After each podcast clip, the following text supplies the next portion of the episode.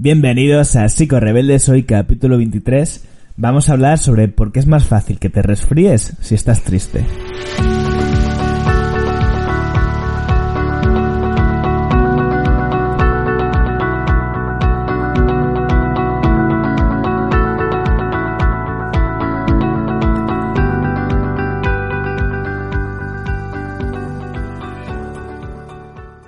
Psico Rebeldes es un espacio para profesionales y no profesionales de la salud mental que tienen algo en común y es su pasión por la psicología, una psicología certera, clínica, científica y que trata de mejorar constantemente. Por esa razón, el tema de hoy voy a tocar uno de esos temas que son medianamente controvertidos en el campo de la salud mental, que tienen que ver con todo lo que tiene que ver con cómo afecta las emociones, el estrés a la salud física, ¿no? A las enfermedades, a, a ponerte malito o malita, que por eso es el título de este, de este, de este podcast, ¿vale? No lo cojas de este capítulo, perdón. No lo cojas de forma literal porque de lo que vamos a hablar hoy es de cómo afecta el estrés, el malestar emocional, como te decía antes, a posibles afecciones eh, que tienen que ver más estrictamente con la salud física, ¿vale? Ah, ¿Por qué digo que es un tema controvertido? Porque se ha hecho mucha eh, literatura sobre este tema y no siempre en una dirección adecuada es muy fácil, no sé si eres consumidor de cuentas de Instagram o de, uy, de cuentas de Instagram, cuentas de psicología o de pseudopsicología en redes sociales, pero si lo eres, seguramente sepas que hay muchas cuentas, muchas personas divulgando eh, contenidos un tanto estrambóticos o un tanto extraños, ¿no?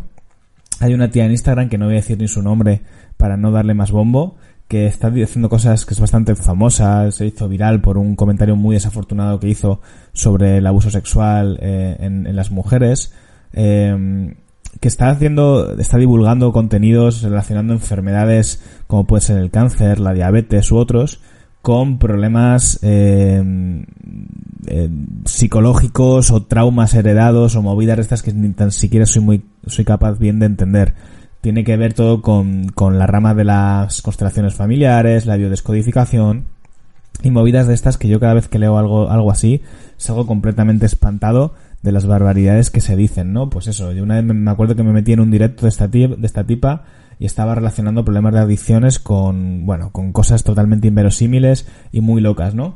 Entonces, ¿qué pasa? Que cuando ves a tanta gente hablando de enfermedades físicas, relacionándolas con traumas y con cosas tan eh, mágicas, pues se genera un poco de descrédito respecto a, la conexión que hay entre cuerpo y mente, entre, ¿no? Parece que se sitúa en un lugar un poco mágico, un poco, eh, pues eso, de vendehumos, ¿no? Todas las personas que digamos que defienden que hay una relación entre el cuerpo y la mente, pero es que realmente es así. Lo que pasa es que no es de esa manera en la que lo cuentan estos divulgadores, ¿vale? Es de una manera que tiene mucho más sentido a nivel científico y es lo que voy a tratar de contarte hoy por qué sucede esto, ¿vale?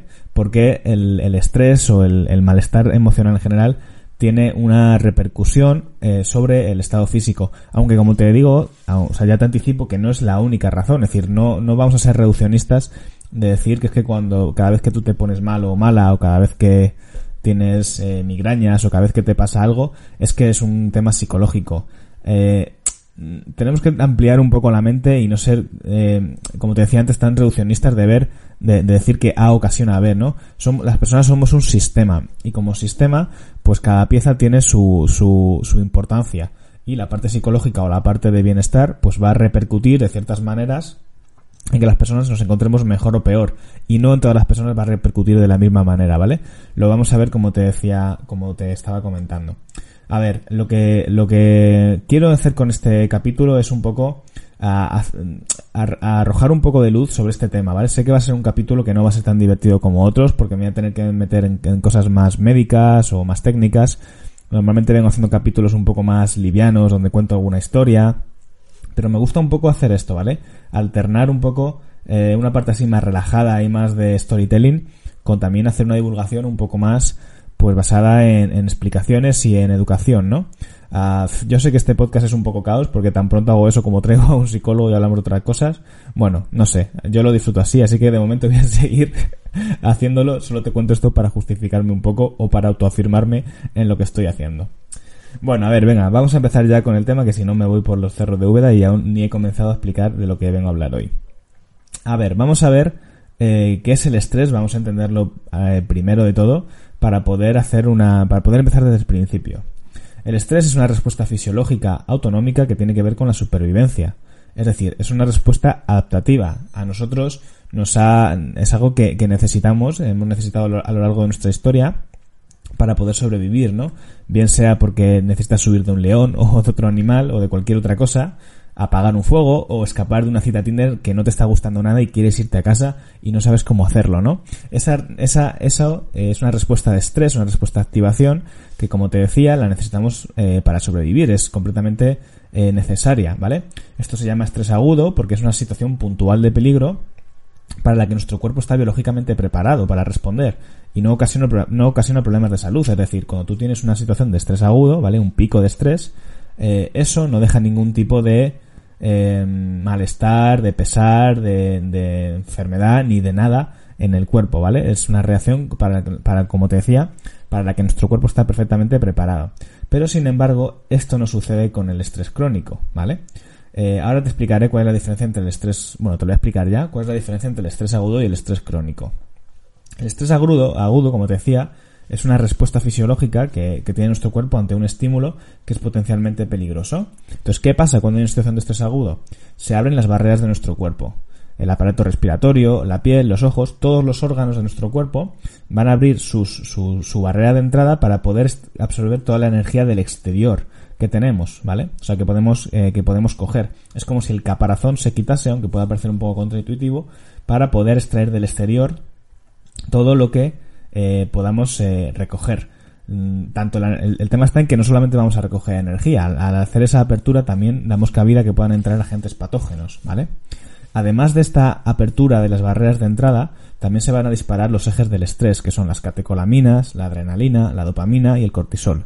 Estos son neurotransmisores y hormonas que tienen que ver con la activación, ¿vale? Son, como te decía, son necesarias para producir una respuesta de activación ante un peligro. Cuando ya hemos resuelto ese peligro, ya hemos subido de ese león y estamos a salvo, cuando ya se ha apagado el fuego o cuando ya estamos en casa tranquilamente viendo una película de Netflix y nos hemos escapado de esa cita de Tinder, entonces nuestro sistema, ¿vale? Nuestro cuerpo entiende que ya no hay un peligro y por lo tanto se tienen que apagar esos ejes de estrés y lo que se van a activar son las rutas de recuperación. Es decir, el sistema nervioso parasimpático, ¿vale? El sistema nervioso parasimpático es esa parte de nuestro cuerpo que va a tener que ver con la relajación, con la eh, antiinflamación, ¿vale? Sin embargo, cuando el estrés crónico, cuando hay un estrés crónico, esa respuesta de activación no, no se para, no hay un stop a esa respuesta de activación. Es como si nuestro cuerpo se hubiera quedado engatillado en una respuesta de alarma o de peligro. Eh, para que lo entiendas, te voy a poner un ejemplo, no sé si lo habrás visto, supongo que sí, los juegos del hambre, ¿vale? Tú, si, si te tocase, o a mí me tocase ir a los juegos del hambre, tú seguramente estarías en una, situación de estrés crónico el tiempo que, estuviéramos allí, en, esa isla. ¿Por qué? Porque tú no puedes relajarte en ningún momento, porque en cualquier, o sea, como te descuides, llega alguien y te pega un flechazo o un hacha o un hachazo o lo que sea. No puedes descansar, ni tan siquiera puedes dormir. De modo que vas a necesitar mantener un estado de alerta vegetativo de forma constante. ¿Qué supone esto? Que vamos a tener las barreras abiertas de manera indefinida por lo que van a poder, como te decía antes, seguir entrando agentes patógenos, dando facilidad a que suceda una situación que se llama endotoxemia, ¿vale? Así que ya para empezar, vamos a ver que esto tiene sus ciertos peligros también, ¿vale? Para la salud. Pero es que no solamente este es uno de los riesgos para la salud, es que eh, estamos obligando, cuando hay un estrés crónico, cuando hay una situación de tensión constante, estamos obligando a nuestro sistema inmunitario a activarse para combatir de manera, de manera perpetua, ¿vale? No le estamos dejando descansar y el sistema inmune, nuestro sistema inmune, es un vigilante que no está preparado biológicamente para estar crónicamente activado. Es más bien como un sistema de alarmas, ¿vale? Tú imagínate que contratas una alarma para tu casa, ¿vale? Pues esa alarma tiene que, tiene que activarse cuando detecte que hay un intruso que está entrando, cuando hay un peligro, ¿no? Imagínate que esa alarma que has contratado para tu casa se volviera loca y estuvieras detectando, haciendo falsos eh, positivos todo el rato y activándose todo el rato, ¿vale? pues esa alarma lo que acabaría pasando es que se acabaría agotando, ¿vale? O imagínate que esa alarma pues tiene una autonomía que, que, no, que no le permite poder estar haciendo ese sobreesfuerzo todo el rato, sino que necesita, eh, después de cada vez que se activa, un tiempo de recuperación. Bueno, pues nosotros, haciendo esa analogía entre esa alarma y el sistema inmune, no estaríamos dejando nuestro sistema inmune descansar. De modo que el truquito que tiene nuestro sistema inmune para poder mantener esa situación es entrar en lo que se llama un estado crónico inflamatorio leve, ¿vale? O también del inglés low grade inflammation. Te pido por anticipado perdón por mi nivel de inglés porque no es gran cosa, las cosas como son, ¿vale? ¿Qué es el low grade inflammation? Bueno, pues digamos que el sistema inmune lo que hace es que deja de rendir al 100%. Lo que ofrece es una respuesta de menor intensidad pero dilatada en el tiempo. Al final es un truqui, una, un, un regateo que tiene el sistema inmune para poder mantenerse activo, ¿vale? Pero eh, sin tener una respuesta de mucha intensidad. Pues es como lo que te decía, ¿vale? En los juegos del hambre. Si tú estuvieras en una situación de estrés agudo constantemente, el, te, acabarías agotando. De manera que la forma de estar en estrés crónico es estar pues en un estado de alerta, pero no óptimo, ¿vale? No hay una defensa óptima, porque el sistema inmune es esa parte de nuestro cuerpo que se encarga de defenderse, de defender contra los agresores, ¿vale? Contra los agentes patógenos, contra los peligros. Entonces, digamos que ese sistema inmune se queda ahí a medio gas, ¿vale? ¿Qué es lo que hace? ¿Cuál es el, volviendo a la analogía entre el sistema inmune y una alarma, cuál es el intruso, cuál es el ladrón que hace que la alarma se, se, se, active? El cortisol, ¿vale? El cortisol es una hormona, es la famosa hormona del estrés, y es la que cuando se genera, cuando tenemos cortisol en nuestro cuerpo, lo que hace en nuestro sistema inmune es salir a la caza, ¿vale? El cortisol sería el, el, sería el ejemplo, sería el, la comparativa a ese ladrón que entra en casa, ¿vale? Y que va a saltar la alarma, va a saltar el sistema inmune. ¿Qué pasa? Que nuestro sistema inmune, para poder mantenerse en ese estado crónico, ¿vale? De, de alerta, digamos que lo que hace es eh, empezar a ignorar al cortisol. Empieza a necesitar dosis muy altas de cortisol, muy muy altas de cortisol, para tener una respuesta defensiva en condiciones, ¿vale? ¿Qué pasa? Que ahora ya seguramente irás viendo un poco por dónde van los tiros. Si nosotros nos enfrentamos a situaciones de estrés agudo, situaciones peligrosas, patógenos que nos atacan, eh, eh, eh, el frío, ¿no? Donde necesitamos una respuesta inmune eh, que salga a la caza de, que salga a combatir, ¿no? Esas, eh, igual, pues cuando nos han puesto el, el COVID, ¿no? O sea, la vacuna, perdón. cuando te han puesto la vacuna, lo normal es que haya una primera cascada inflamatoria y con el tiempo el sistema inmune, ¿vale? Va haciendo una respuesta de combatir y esa fiebre va bajando poco a poco. Decían que era positivo, ¿no? Que hubiera una respuesta de fiebre, de malestar al ponerte la vacuna. Y sí, es cierto, pero igual que es positivo eso, lo es que esa respuesta, digamos, sea leve en el tiempo y poco a poco el sistema inmune sea capaz de combatirlo. Cuando, una, cuando hay una, una afección y se dilata mucho en el tiempo es porque el sistema inmune no está siendo capaz de combatir esa cascada inflamatoria, ¿vale? Eh, no sé, me he perdido un poco, no muy bien a qué venía esto del COVID, me he ido por, por los cerros de V otra vez. El caso es que lo que sucede es que ante posibles peligros el sistema inmune no va a responder de la manera en que podría responder, ¿vale? Es decir, eh, como te decía, va a necesitar eh, cantidades muy altas de cortisol para dar una respuesta. ¿Qué pasa si el sistema inmune no, no sale a combatir? Bueno, que ahí es donde pueden empezar a aparecer enfermedades eh, autoinmunes o enfermedades que tienen un componente muy psicosomático. ¿Cuáles son? Bueno, hay muchas, ¿vale? Eh, y otras tantas que, bueno, no sé, que tienen una parte más genética. Ahí siempre hay un ten con ten ahí, ¿vale? Te digo algunas que son de las más famosas o no, tan, o no tanto las más famosas, sino las que más los psicólogos nos encontramos en consulta.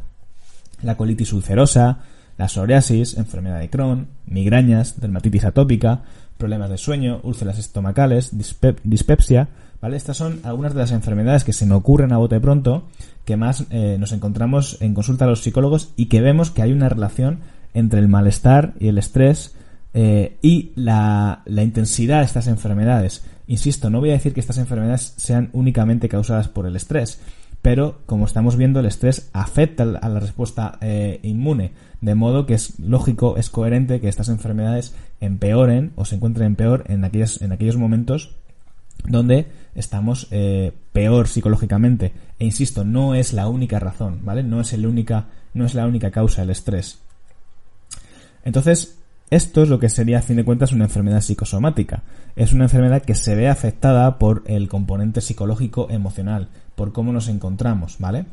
Pero lo que te decía, no es, no, no caigamos en el reduccionismo de decir que es que el estrés causa la psoriasis, que el estrés causa la colitis ulcerosa, ¿vale? Esto es una mezcla entre genética y epigenética. Hay personas que tienen una respuesta, una respuesta inmune heredada eh, menor, ¿vale? Biológicamente tiene una respuesta inmune menor. Hay personas que son más somáticas porque digamos que tienen una peor respuesta, tienen una vulnerabilidad mayor al estrés o a, enfermar. Y hay otras personas, ¿vale? Que tienen una respuesta eh, per se, ¿vale? Tienen mayor tolerancia al estrés, tienen mayor resistencia y es más complicado mejor que le lleguen a suceder esto.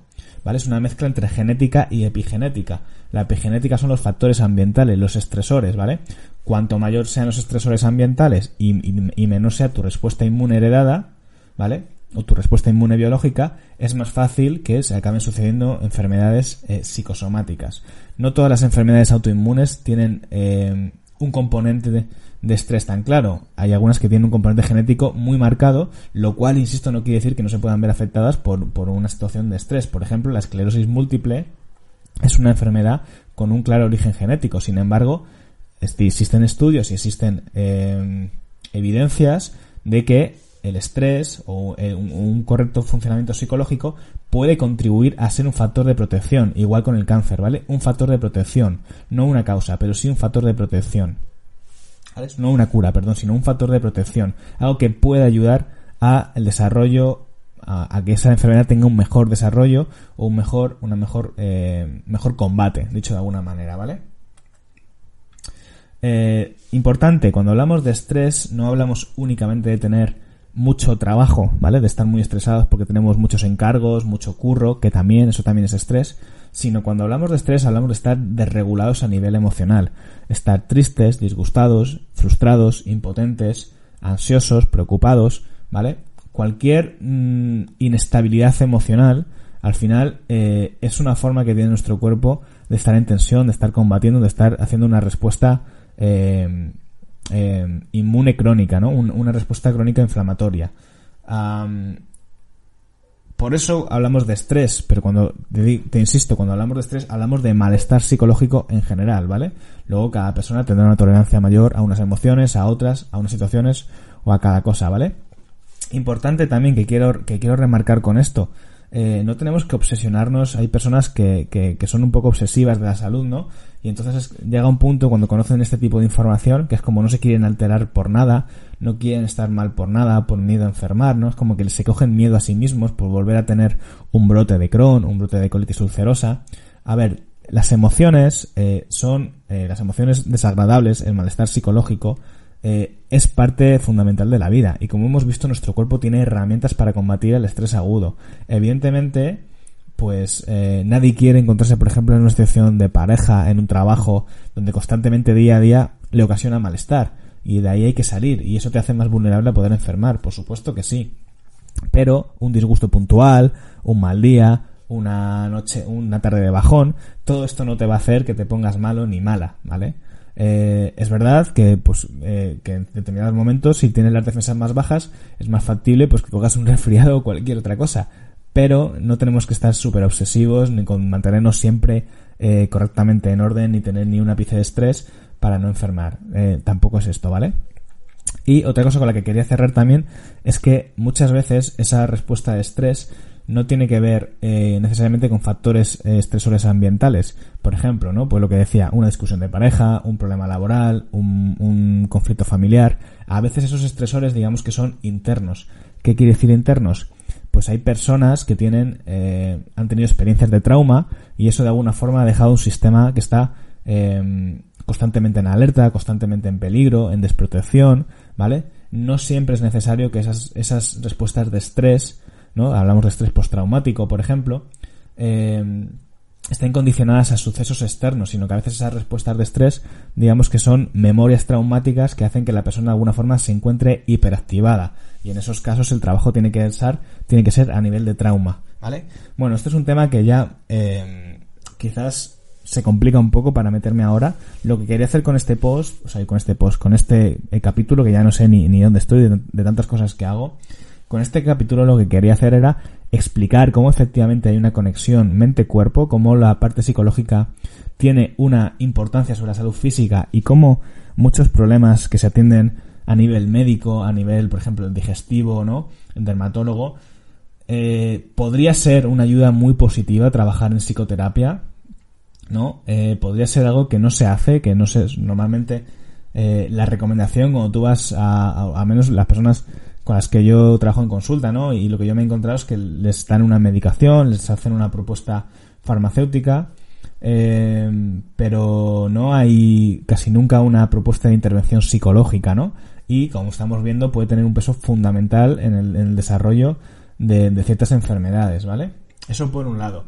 Y por otro también, pues un poco centrar el tema de qué, estamos hablando cuando decimos que la parte psicológica afecta a la salud física, ¿vale? Que no estamos hablando ni de constelaciones familiares, ni de movidas de estas, ni decir que un cáncer de mama te sale porque en el fondo no quieres darle el pecho a, no quieres dejar a tu, a tu pareja que te meta mano, o algo así que leí una vez en un post que me pareció una cosa súper eh, iatrogénica, peligrosa, culpabilizadora y, y, disocia, y, que te disocia, ¿vale? Porque te, te no, no, entiendes muy bien lo que te están contando. Bueno, en fin, que eso es lo que quería contar hoy. Espero que te haya gustado, que, le, que lo hayas entendido. Y eh, nada, nos vemos en el siguiente capítulo. Adiós.